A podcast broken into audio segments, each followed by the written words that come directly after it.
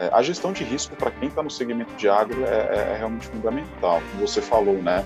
Você planta hoje, colhe daqui seis meses, né? É, se quebrar a safra, você vai ficar devendo. Se a safra for muito boa, você tem um saldo para vender ainda, né? Papo de Trading com Renato Zicardi, o primeiro podcast brasileiro sobre commodity trading, economia e carreira. Senhoras e senhores, estamos aqui hoje com o Matheus Almeida, é, ele que é formado em economia e tem mestrado também na Exalc e hoje atua no Rabobank. Então vamos lá, Matheus, tudo bom? Tudo bem com você, Renato? Obrigado aí pelo convite. Prazer é todo nosso, né? Hoje você está focado aí no mercado de fertilizantes. É, conta um pouquinho aí da tua trajetória para gente. Bom, Renato, é, cara, eu comecei minha carreira ali trabalhando com o mercado de, de, carnes, né, especificamente com suínos e aves, quando eu trabalhava ainda no CPEA, lá logo depois de formado. Uh, trabalhei nesse ramo também durante o meu mestrado, né, que também fiz lá, lá na Exal. Uh, depois disso, eu tive a oportunidade de trabalhar com o mercado internacional de fertilizantes, uh, pela Bung Fertilizantes na época, né, então eu trabalhei ali uh, com o pessoal de, de procurement, né, que era o pessoal que, que fazia as importações, comprava e fazia as importações, e, e, o meu foco era fazer análise de mercado do é, é, setor de fertilizantes, mais focado no mercado externo, focado em tendência de preço, né, oferta e demanda global. Tá? Uh, depois eu continuei na Bung, né, a Bung Fertilizantes foi vendida, eu continuei na Bung Alimentos, trabalhando com o setor de na, na, inteligência de mercado de grãos, né, especificamente sobre soja e milho. Uh, fiquei lá uns quase sete anos, e uh, já há três anos e meio, já há três anos e meio, estou trabalhando no Rabobank Brasil uh, como analista de mercado de insumos agrícolas. Né? Então, é, ali meu, meu setor, é, é, minha função né, é, é, é entender como que está longo prazo e curto prazo do mercado de fertilizantes, defensivos agrícolas, sementes, enfim. Né? Então, voltei a trabalhar aí com fertilizantes novamente. Né?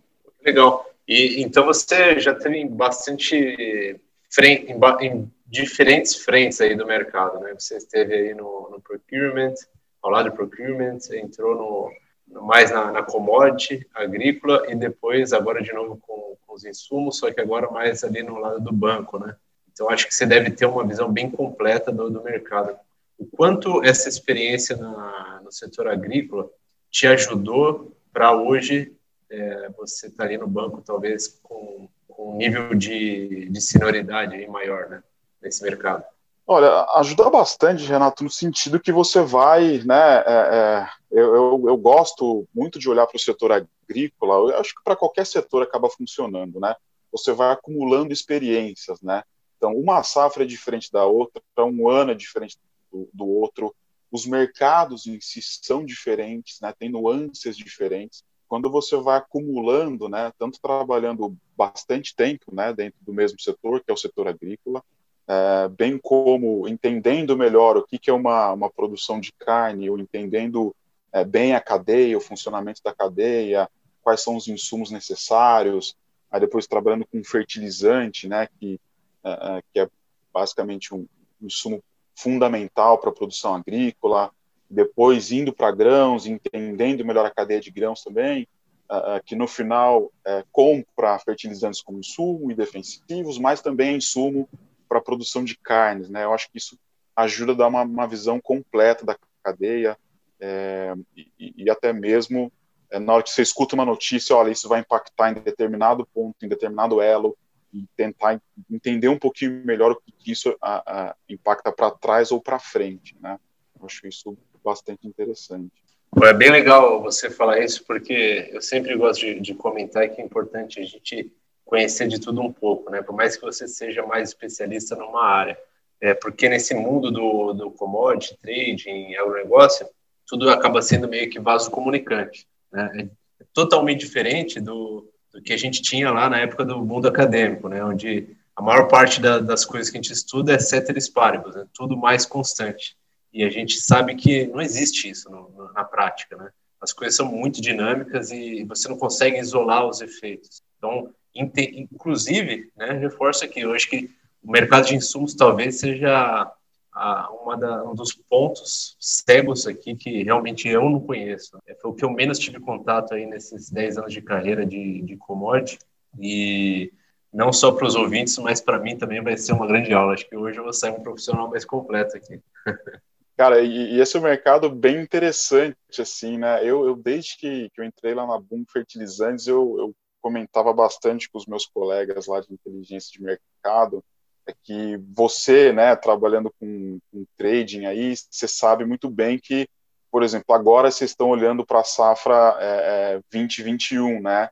E agora vocês estão começando a olhar para 21, 22, né, que ainda está né, né, tá bem longe, 10 meses de ser plantada, né, é, mas o pessoal de insumos já está olhando para a safra 21, 22 já há alguns meses, né, e os insumos para aquela safra já começou a rodar, as previsões, né, as estimativas, é, é, as projeções estão prontas, né, ou, né, é, estão tentando fazer estimativas para a safra 21, 22 já há alguns meses, né, então, esse é um, esse é um dos pontos, por exemplo, que eu acho bem dinâmico uh, dentro do setor de insumos agrícolas. Total, e a gente até vê essas operações de, de barter, né, para os nossos ouvintes aí que não sabem o que é barter, é quando a gente envolve é, três ou mais, até às vezes, agentes é, no negócio ali, né? Então, tem o, vendedor do insumo, tem a trading e, e tem o produtor, às vezes também tem um banco no meio, né? E, e, e você acaba envolvendo todos na negociação para facilitar ali o negócio.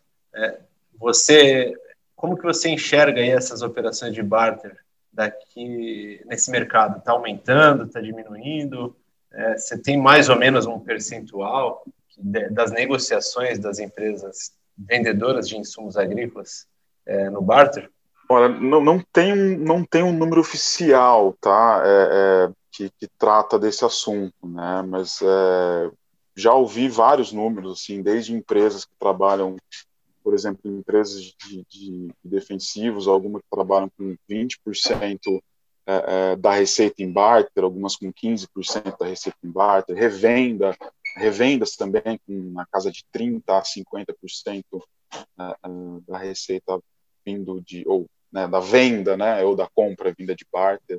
Uhum. É, mas eu, eu confesso que não, não tenho nenhum número oficial assim possa cravar, falar, olha, as empresas trabalham em média x% em barter. Mas é um negócio fundamental para muitas empresas, né? Porque é, é, você dá a opção, né, do produtor já travar na moeda que ele conhece, né? Então que ele mais conhece, né? Que ele trabalha todos os dias. Que independe um pouco, você vai um pouco na relação de preço mas você tenta fugir um pouco do, ah, tá caro ou tá barato, né? É relativo, né? Se você está plantando uma soja aí que, que é, você vai vender a saca a 150, o que, que é um insumo caro ou barato, né? E, e se você está plantando uma soja que você vai colher a, a 60 reais a saca, a 70 reais a saca, então o que, que, é, que acaba sendo caro ou barato?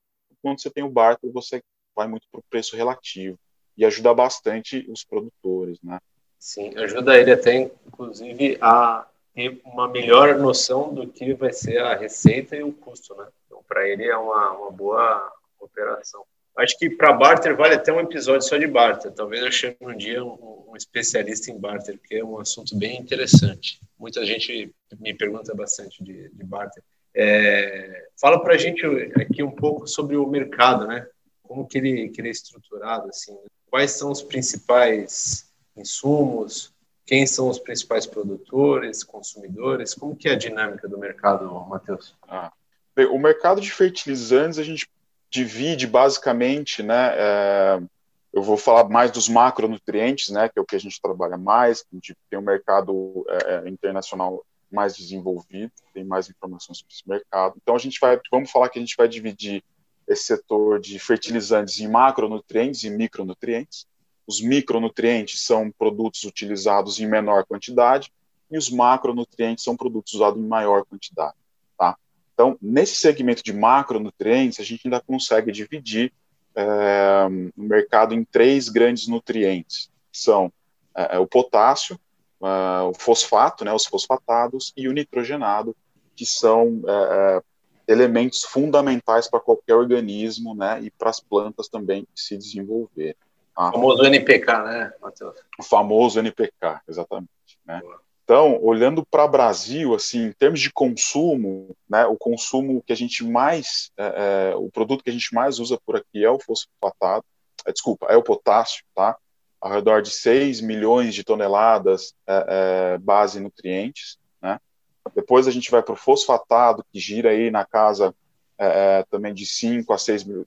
Potássio, 6 milhões para mais, fosfatado na casa de, de 5,5 a 6 milhões de toneladas de nutrientes, e por último, o nitrogenado, os nitrogenados aí, na casa de 4 milhões e meio uh, de toneladas de nutrientes, tá? Então são, são realmente volumes grandes. Uh, falando ainda um pouco de Brasil, né? O Brasil é um país que produz pouco, tá? É, produz um pouco mais, tem uma, uma produção é, um pouco mais enraizada em fosfatados, né? Que é um produto é, mineral, ou seja, você usa uma mina para extrair isso do solo. Ah, mas ainda assim a gente depende bastante de importação. Uh, no caso do potássio, também é um produto mineral, né? Uh, a gente importa, vou falar, 98, 99% que a gente consome. E quando a gente fala dos nitrogenados, a gente tem uma, alguma produção no Brasil, mas ainda bem aquém daquilo que a gente demanda. Tá? Então, o Brasil vai importar aí é, coisa como 85% é, do total de, de fertilizantes consumidos aqui dentro. É interessante. Então, a gente fica sempre pensando. É, muita gente fala que o câmbio desvalorizado ele favorece a exportação, e é verdade, né? Mas a gente às vezes esquece que, que tem muitos insumos ainda que, que a gente é dependente, né? Então, imagino que o custo do, dos insumos bem, estão bem caros né, nesse momento. É, exatamente, né? Com câmbio ao redor aí de 5,30, né? E, e, quando deu aquele salto lá atrás, né, do, do, do, do patamar de 4, é, em reais aqui dentro realmente ficou, é, os insumos agrícolas ficaram caros, né? É, mas aí, como você falou, né, Renato, tem bastante commodity, bastante produtor que acaba vendendo o seu produto, ou vende em dólar, ou tem o preço em reais bastante referenciado pelo câmbio, né, o que, que o câmbio acaba impactando bastante, né. Ah, então, de certo modo, é, esse setor exportador, né, viu sua receita aumentar mais do que do que os custos. Né? Então, é, foi 2000 e, é, 2020 foi um, foi um ano interessante em termos de receita e margem para esse setor exportador, ou mais para o setor exportador, também um pouco do que é esperado para esse ano de 21. E, e conta uma coisa, quais são os principais países que exportam para o Brasil? Tá. É, bom, quando a gente vai falar em termos de, né, dividindo de novo aí entre esses macronutrientes, né, é, eu acho que nitrogenado, que é, é um, um, produto é, é que dá bastante energia para a sua produção, né? É, você realmente demanda muita energia. A, a energia tem um, o custo da energia é importante na formação de preços. É, os principais produtores são aqueles países que, que possuem fontes de energia barata. Então a gente vai ali, principalmente Rússia é um país importante em termos de produção, o Oriente Médio e o Norte da África também são países importantes. A, a Índia é um país importante em produção, mas consome produz, e a China também é outro país que acaba sendo importante em termos de produção. E aí o Brasil vai importar principalmente dessas fontes, né, um pouco dos Estados Unidos, é, é Oriente, é, Oriente Médio, Norte da África, é, acaba sendo a maior parte, né, e, e Rússia também é um, um exportador importante para o Brasil. E, e, a logística é complicada? Não, a, a, logística é, é uma logística muito parecida com, com logística de, de grãos, né? É, normalmente você tem um, um, sítio de produção. Quando a gente fala de ureia ou de amônia, né, dos nitrogenados, é, muitos sítios de produção, muitas plantas são próximas a, a, aos portos, né, para realmente facilitar essas exportações, principalmente nesses países que produzem para exportar e consomem um pouco. Então é produzir, colocar dentro do navio e, e, e mandar para o local de destino, chegou, desembarca e manda para a região de produção. E aí o desafio, nesse caso, acaba sendo um pouco desafio interno, né? Que é a logística reversa, né? Para exportar soja, você tira o produto do Mato Grosso, anda 2 mil quilômetros, coloca no porto, manda embora. Para importar o fertilizante, você tem que fazer 2 mil quilômetros para dentro. Quando a gente vai para os outros produtos, é, tem alguns desafios a mais, né, Renato? Como são minas, ela depende é, é, de onde tem reservas, né, onde está aflorando ali uma fonte, né, um, um, é, uma região onde tem uma, uma, concentração grande de fosfatado, uh, uma região grande é uma região onde tem uma grande concentração de potássio. Em alguns casos, como produção de fosfatado no Marrocos, por exemplo, é próximo ao porto, né? Marrocos é um país relativamente pequeno, quando comparado com, com, com a extensão do Brasil, então acaba sendo uma logística até que razoável, né? Ou até que fácil. Mas aí, quando a gente vai para a Rússia, por exemplo, a gente tem muitas regiões ou muitas minas de produção bem lá no interior da Rússia também, e aí tem essa mesma dificuldade, ou seja, ficam distantes aí 1.500, 2.000 uh, uh, quilômetros dos portos. Então, é via férrea até o porto, em sua maioria, uh, navio, e daí é, é a mesma coisa. E, e, você falou os países que você mencionou, né? Você até mencionou é, países do Oriente Médio, Norte da África. A gente sabe que são países que muitas vezes é, possuem muitos conflitos políticos ou questões internas ali. Até a Rússia também muita intervenção. É, eu não sei o quanto isso chega a ser um desafio em termos de imprevisibilidade. É, existe algum alguma frequência de problemas nos países e aí por conta disso algum tipo de escassez, né, por falta de, de disponibilidade de transportes? Olha, escassez ainda não, não aconteceu assim, ou pelo menos uh, eu vou arriscar dizer que durante esse período que eu trabalho com fertilizantes, eu não, não vi escassez uh, resultante de alguma, de alguma crise, algum problema político, enfim. Mas como, como eu estava comentando, né, a questão, por exemplo, eu, eu, comentei um pouco das principais regiões produtoras de nitrogenados, né. Quando a gente vai para fosfatado, por exemplo, a gente vê que a China é responsável por cerca de 30% da, das exportações globais de fosfatados, né. E aí a gente tem outros países importantes também, como Marrocos, é, como Argélia, ali no, no, norte da África, a Rússia também é outro país importante, e até mesmo os Estados Unidos. Uh, quando a gente, por exemplo, no começo do ano passado, quando deu a crise lá em, em Hubei, né, na China. Essa região, ela concentra um terço da produção chinesa, né, entendeu? Então, é, apesar de não ter havido, né, não teve uma grande restrição ou não se estendeu por muito tempo, mas você teve uma preocupação muito grande. E aí você sabe que, né, qualquer notícia ou qualquer manchete acaba é, animando um pouco é, é o mercado. O preço subiu subiu um pouco, sim, exato, né? Mas não tem esses problemas. Aí falando do, do potássio também um pouquinho, né? O potássio é uma é, é, a produção é bem concentrada, é dividida ali entre Canadá, Rússia e Bielorrússia, tá? Então é, esse ano, por exemplo, o ano passado também você teve é, alguns protestos lá na Bielorrússia, né, com relação a, é, ao governo lá. Então, isso também trouxe um pouco de rumor para o mercado. Olha, vai fechar a Bielorrússia, ela exporta entre 30% e 40% do potássio do mundo, ah, e isso a gente vai ter problema. Né? Então, é, de novo, né, isso, é, é esses conflitos globais, é, questões políticas, até mesmo questões ambientais, né, é, como uma que aconteceu também na China recentemente, que eles colocaram uma política ambiental, uma restrição com, com relação a emissões e poluição nas cidades, isso acabou fechando algumas, algumas plantas de nitrogenado. Então, você tem que estar. Tá, eu acho que isso é um outro, um outro fator bem interessante, né? Que se aproxima muito desse mercado global de commodities, né? Você tem que entender o que está acontecendo em diversas geografias, tem que entender a estrutura de diversas geografias, né? Para fechar a sua análise, né? Para fechar a sua visão. É. Até me vem uma questão aqui que me, me parece bastante interessante, assim. Por exemplo, a oferta e a demanda do, do, mercado de soja, por exemplo, é um pouco mais tranquilo de, de prever. Vamos focar mais na oferta. Né? A soja, se você sabe a área plantada e a produtividade, naturalmente você chega com o número de oferta. E no ano seguinte isso vai mudar dependendo da área e da produtividade também. Agora, quando a gente vai para o mercado de petróleo, a gente tem uma dificuldade muito grande né, de saber o que, que realmente é a reserva de petróleo do mundo. É, porque você não produz, você não faz o petróleo, né? você extrai o petróleo. É, a gente tem uma ideia, né? existem alguns relatórios, mas realmente ninguém tem um número oficial, né? ninguém sabe exatamente qual é o tamanho dessa reserva, se um dia vai acabar, se não vai acabar, quando vai acabar.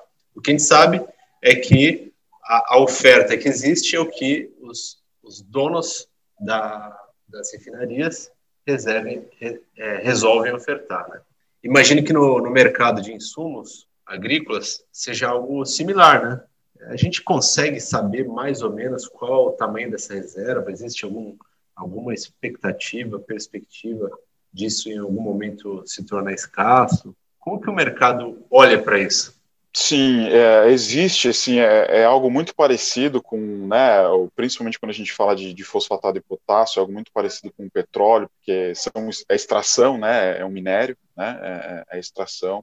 Então, o, o mercado basicamente está sempre olhando para as capacidades que tem instaladas, para, os projetos que vão ser instalados nos próximos anos, então para vir, é, para entrar em operação, uh, e olhando sempre para a cauda final da produção, né? Ou seja, você tem ali, você tem diversos lugares de produção, diversas empresas produzindo, mas você tem uma empresa cujo custo é, é 100 dólares por tonelada, você tem uma outra que é 150, uma outra que é 250, uma outra que é 300 e até umas que passam dos 500 dólares por tonelada. Né? Então, através dessa capacidade instalada, desse preço, você começa a monitorar e você começa a formar o seu panorama de mercado, né?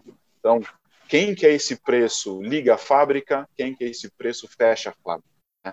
Então vamos imaginar, e você comentou um pouco de mercado de petróleo, né? É, hoje a, a, ao redor de 60 dólares o barril, é, acredito, né? Por aí, mas já teve a 150. Então a 150 todo mundo queria produzir petróleo e, e a produção de petróleo era viável no mundo inteiro. Quando baixou para 40, opa, não é todo mundo que consegue produzir petróleo a 40. Então, é uma dinâmica muito parecida, Renato.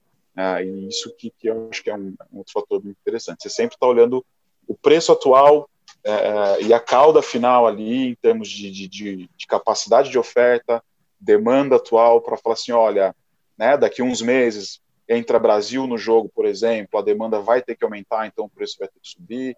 Daqui uns meses a China para de exportar porque tem demanda doméstica, ou a Rússia para exportar porque tem doméstica. Né? Então é assim que você acaba é, é, lendo o mercado também. Entendi. Ou seja, se a demanda é muito grande, você vai tendo que acionar novas plantas que são mais caras. Né? E qual que é o nível de preço que resolve a, a demanda, né? Ou seja, que ativa toda essa oferta que supre essa demanda. Então, é, é mais ou menos esse estudo para entender até onde o preço deve subir. Né? Mais ou menos o mercado de energia elétrica, né? Quando, quando a hidrelétrica supre o mercado, a energia elétrica está barata. Quando a hidrelétrica não supre o mercado, a gente vai para ter uma elétrica que é muito mais caro, aí o preço da energia sobe absurdamente. É interessante, eu não tinha, eu não tinha essa, essa noção até aqui. E, e na tua opinião, assim, deu para ter uma boa ideia? Acho que se a gente começar a falar de micronutrientes, talvez seja muito detalhe, mas na tua opinião, quais são os maiores desafios desse mercado e também as, as principais oportunidades?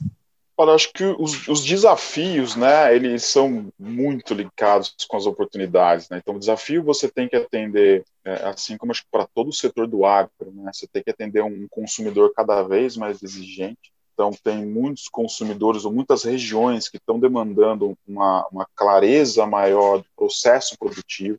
Você tem produtos, é, você tem consumidores demandando produtos novos. Então, tem muito produtor indo para a linha do, do sustentável, é, muito, alguns consumidores indo para a linha do orgânico, né? Então, acho que esses são alguns desafios. É como que, que a indústria vai conseguir dialogar, ou criar esse diálogo com essa, com essa sociedade, com esses consumidores. Uh, essa demanda né, nova uh, também está sendo um pouco motivada, né, ou, ou pouco de, de, de resultado de, de, de, pressões de alguns governos, de, de, algumas regiões também por, por sustentabilidade, né?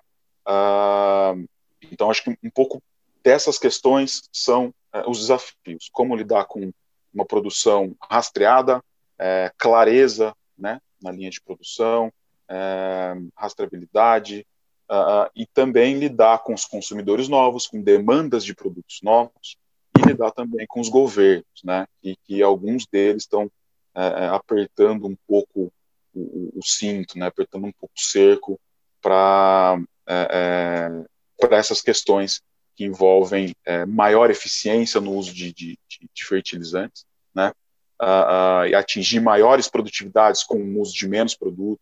Então, é, eu acho que os desafios são mais nessa linha. Existe alguma questão em termos de sustentabilidade que onera o mercado de fertilizantes, assim, que prejudica o mercado de fertilizantes? De fertilizantes? Acho que ainda não, tá? Mas você tem algumas iniciativas, né? Como por exemplo, eu já comentei na China lá, né? Que eles uh, lá eles em 2017, se não me falha a memória, eles colocaram uma política, eles endureceram a política de crescimento zero de consumo de fertilizantes, ou seja, eles chegaram num ponto que eles falaram: a gente já usa é, é, o que a gente deveria a gente usa mais do que a gente deveria usar, então a gente tem que ser mais eficiente, a gente tem que crescer a produção consumindo o mesmo montante. E aí é, lá chegou até ter crescimento negativo, ou seja, redução do consumo que as empresas entenderam, os produtores entenderam, tá, vamos otimizar o uso, vamos usar esse produto mais eficiente. Na Europa aconteceu algo similar, então você tem é, alguns programas lá também para que visam é, 100% é, é, eficiência, né, é, otimização do, do, do, uso de fertilizantes. Então, lá na Europa também a gente já viu uma, uma certa redução é, no consumo desses produtos. Então, é, essa preocupação não afeta diretamente preço ou não pune empresas, não pune um produtor, mas ele acaba afetando um pouco a dinâmica desse mercado, né? Ele tenta trazer um pouco de, de uh, de novidades e de iniciativas que, promo que promovam eficiência. E, e aí, Renato, para complementar a sua pergunta lá, né, quais são as oportunidades desse setor, né? Eu acho que é, uma delas, claramente, é essa, né, é você produzir mais com, com, talvez não com menos, mas produzir mais com a mesma quantidade, né, uh, de insumos. E, nesse sentido, a tecnologia está vendo para ajudar muito os produtores, né? Então, você tem, ou a indústria também de forma geral. Primeiro, porque você tem registro de tudo que é feito, então você sabe o quanto é aplicado por hectare e às vezes até por metro né, de fertilizante. Uh, você tem uma resposta lá na frente, eu acho que não é só o fertilizante, mas é todo o sistema produtivo, né? Mas você tem lá na frente uma resposta: olha, eu estou aplicando esses insumos, estou colhendo isso. Ou seja, qual que é a combinação de insumos é, que vai me dar o melhor resultado? E aí é, é, a tecnologia é, um, é, um, é, é vasta, né? É, é, bem ampla, desde registro, interpretação, né? aplicação, registra de novo, aplica de novo. Então, qualquer tecnologia que venha ou para registrar ou para uh, melhorar a eficiência, uh, enfim, isso, isso é, uma, é uma grande oportunidade que está se desenhando dentro desse setor. Interessante, um bom trabalho aí para os nossos agrônomos para continuar nesse avanço tecnológico aí, né? A tecnologia acaba sendo sempre a, uma grande oportunidade, né, para o mercado. Né? E é difícil pensar em avanço de produtividade sem falar um pouco de transgenia, né? O mercado acaba tendo uma pressão, né, uma tendência para seguir para esse caminho. Você não acha, Matheus?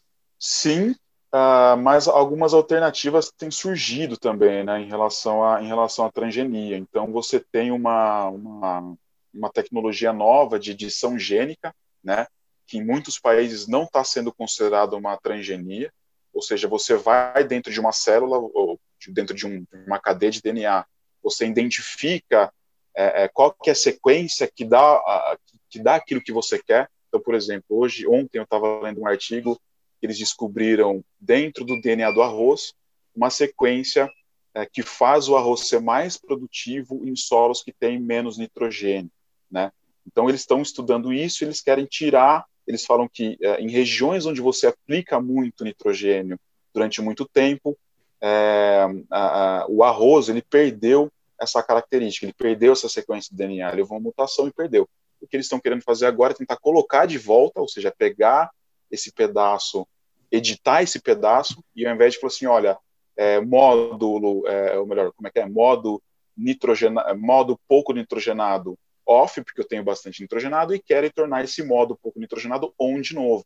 E aí eles vão falar assim, olha, eu tenho uma planta que produz muito bem com pouco nitrogenado, só que eu estou num solo que tem muito nitrogenado, né? Então, é, a ideia é que isso vá gerar um aumento na produtividade ou uma necessidade menor de aplicação do jornada. Então, é, de novo, né, é, o setor de insumos ele é bem, ele é bem é, amplo, né, são sistemas produtivos, né, não adianta só fertilizar e não aplicar uma, uma correção, um defensivo correto, é, não adianta você é, adubar muito bem uma semente que não te dá resultado, né, como você falou, a transgenia é um dos passos, é, é um dos caminhos para você aumentar a produtividade, mas tem outras coisas aí dentro dessa dessa edição gênica, que é assim, relativamente nova, né, coisa de 5, 10 anos que está trabalhando nisso, uh, uh, e que também acaba sendo uma outra oportunidade dentro do segmento de, de, de nutrição de plantas, né, falando um, um termo um pouco mais amplo, né, é, é você não olhar somente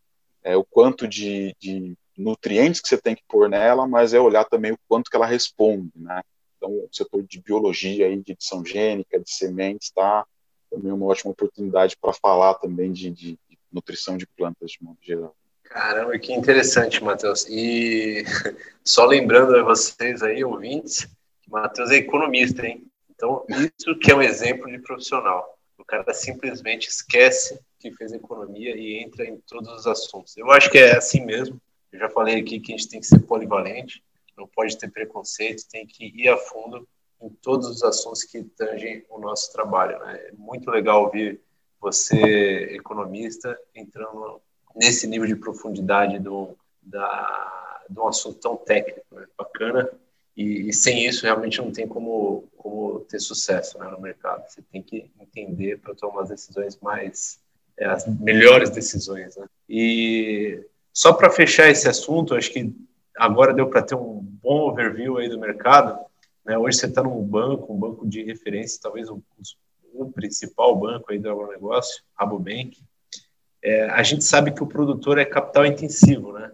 Gasta muito dinheiro e para aí depois ele realmente tem um ciclo financeiro muito muito longo. Às vezes, o algodão demora às vezes um ano inteiro para ele começar a receber o dinheiro que ele investiu, com uma série de riscos climáticos, etc, etc é, preço e, e, por aí vai. Né? O quanto, então o banco tem um papel chave aqui, né? Então assim a minha pergunta para você é como que o banco enxerga isso? Está melhorando? Está piorando? Né? Os, os produtores estão estão tendo mais recursos para trabalhar essa dificuldade de capital é, e, e também como que os produtores estão se preparando para ter uma operação mais segura, né? com hedge, né? ou seja, apresentar uma proposta para o banco mais tranquila, né, em termos de, de crédito. Como que está como tá essa situação hoje? Bom, Renato, eu acho, eu acho que a, a palavra-chave é, é, é, gestão, né? É, é, e aí a gente pode falar de, de, de qualquer coisa, gestão de risco, é, é, gestão de, de, pessoas, né? Até questão de governança, né? Melhorar como que você estrutura sua empresa e prepara sua empresa para os olhos dos outros, né? Ah, é, eu acho que é mais ou menos por aí. A gente vê que nos últimos anos, né? Felizmente, eu acho que a agricultura brasileira tem mostrado uh, resultados interessantes, né? Principalmente quando comparado com outras regiões do mundo. E isso tem uh, feito com que o produtor se prepare cada vez mais, né? Ele invista mais na gestão. Tá? Então, é, a gestão de risco para quem está no segmento de agro é, é, é, realmente fundamental. Como você falou, né? Você planta hoje, colhe daqui seis meses, né? É, se quebrar a safra, você vai ficar devendo. Se a safra for muito boa, você tem um saldo para vender ainda, né? No caso de culturas como algodão, é questão de, de, uh, de um ano, talvez. Em culturas como café e frutas, a gente está falando em algo em dois, três, quatro, talvez até cinco anos, né? Uh, então, acho que a palavra correta e a gestão, e, e eu vejo é, é, que os produtores têm, se, têm buscado entender mais e alguns realmente têm tentado se profissionalizar nessa questão de gestão, né? E que seja gestão de risco, gestão de pessoa. Não adianta você ter um funcionário hoje uh, uh, e amanhã ele não está mais com essa equipe. É, então, eu acho que você ter um time uh, conciso, né? E olhar mais para o lado empresarial mesmo da coisa, né? Mesmo porque produzir ele sempre vai produzir, né? Mas essa questão empresarial do negócio dele, porque é uma empresa, né, Renato? Muitas empresas aí que rodam milhões, né? É, tem milhões em patrimônio, é, em patrimônio. Então, é, acho que a gente tem visto sim realmente essa, essa profissionalização, essa busca né, de entender melhor a questão da gestão, principalmente gestão de risco uh, uh, no mercado brasileiro, sim. Pô, que legal. É muito bom saber que nossos produtores estão se tornando mais profissional, profissionalizados, né? E acho que o setor como um todo ganha mais, né? A gente tem menos oscilação na, na oferta, né? uma, uma maior certeza de que o banco vai emprestar e vai receber, uma maior certeza de que a trade vai comprar o produto e vai receber o produto. Eu acho que confiança né, no, no nosso setor é, é, muito grande, porque a gente, o produto passa por muitas mãos, né? Ele sai do produtor, vai para a trading, sai da trading, vai para a indústria, e aí segue ainda uma cadeia grande, né? Tem, tem várias outras empresas no meio do caminho, de, de trator, de insumos, etc. Então, a confiança é um fator super relevante, né? Porque a gente está tem muita interface, muito negócio no meio e é importante que todo mundo esteja bem é, profissionalizado, gerindo seus riscos da melhor forma possível. É, Para encerrar aqui, estamos chegando no final. É, eu queria que você deixasse um, uma dicasinha aqui para os nossos ouvintes, né? Você é um profissional de referência, é um cara muito maduro, dá para perceber na tua fala. E o que, que, tem de característica tua aqui que você realmente considera que te fez chegar até onde você está hoje, né? Trabalhou em grandes empresas, está hoje numa baita empresa, né? O que, que na tua opinião, é o teu diferencial? Acho que o principal é você ser um pouco de curioso, né? Acho que principalmente para quem trabalha na, a, a, em setor de inteligência, análise de mercado, você tem que estar sempre com, com os olhos abertos e os ouvidos atentos, né? Para entender o que se passa, né? Uh, e tentar tirar a melhor leitura dos dados aqui que você recebe. Então, e, e outra coisa, acho que é o interesse realmente para aquilo que você, para aquilo que você faz. É, eu, eu me lembro até, falando de carreira, né, eu me lembro que eu escolhi economia porque eu gostava bastante de algumas matérias, como matemática, por exemplo, gostava de geografia, gostava de história, é, é, sempre gostei de biologia, então, é, é para mim, é, um pouco fácil, não, é, não é que é fácil, né, é, é um pouco é, prazeroso ir atrás desse tipo de informação. Então, como a gente falou aqui, a gente falou de geopolítica, a gente falou de biologia, a gente falou de produção agrícola, né? É, é, então é, é, você ficou prazeroso para mim atrás dessas informações. Então você tem que ser curioso para ser um analista interessante e aí não é você não precisa trabalhar em, em inteligência de mercado para ser analista, você pode trabalhar em todos os setores, você precisa fazer análise de alguma coisa que você está recebendo, você tem que ser curioso pelo que você faz, aí tem que ir atrás, né? Que gostar daquilo que está fazendo.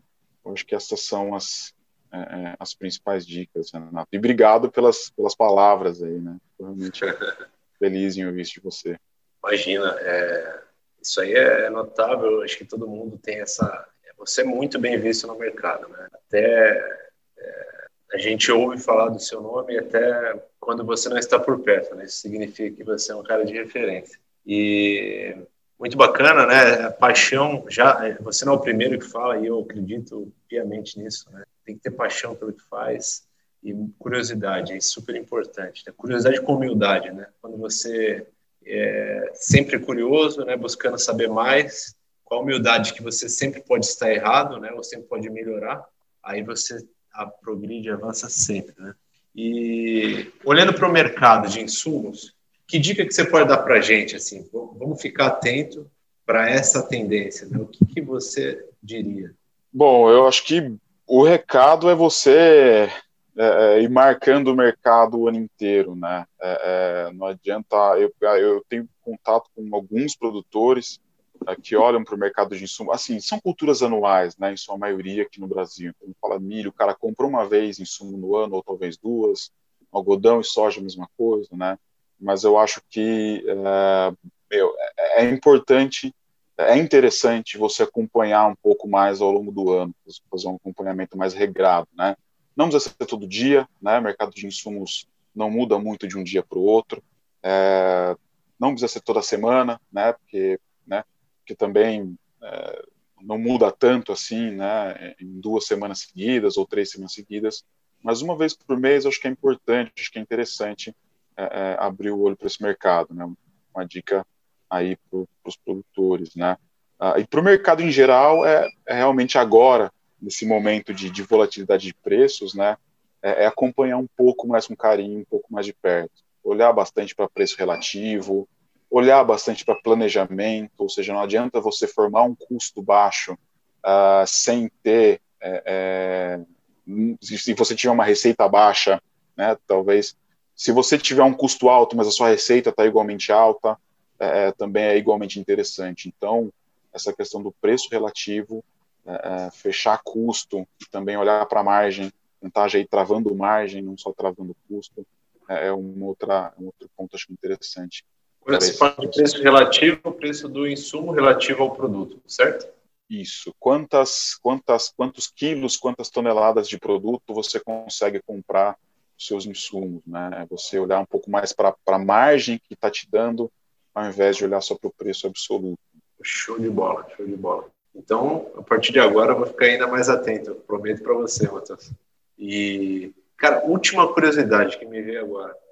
Se os preços das commodities em geral sobem ou caem, é normal que os insumos sigam esse, esse, essa tendência ou não necessariamente? É normal, mas não necessariamente. Né? Então, como, como a gente conversou aqui, é lógico que a receita do produtor é o preço né, da commodity agrícola. Então, se ele está recebendo mais dinheiro, ele está mais tá disposto a pagar um pouco mais por aquilo que ele está que ele tá usando de insumo. Né? E o vendedor fica de olho, opa, o mercado subindo, eu vou, eu vou tentar vender mais caro. E o vendedor fica de olho e exatamente olhando também um pouco para esse preço relativo, né? Então tentando Falou, olha, mas tá bom o seu preço, né? De, sua receita tá boa, então por que, que eu tenho que te vender barato? Enfim, né?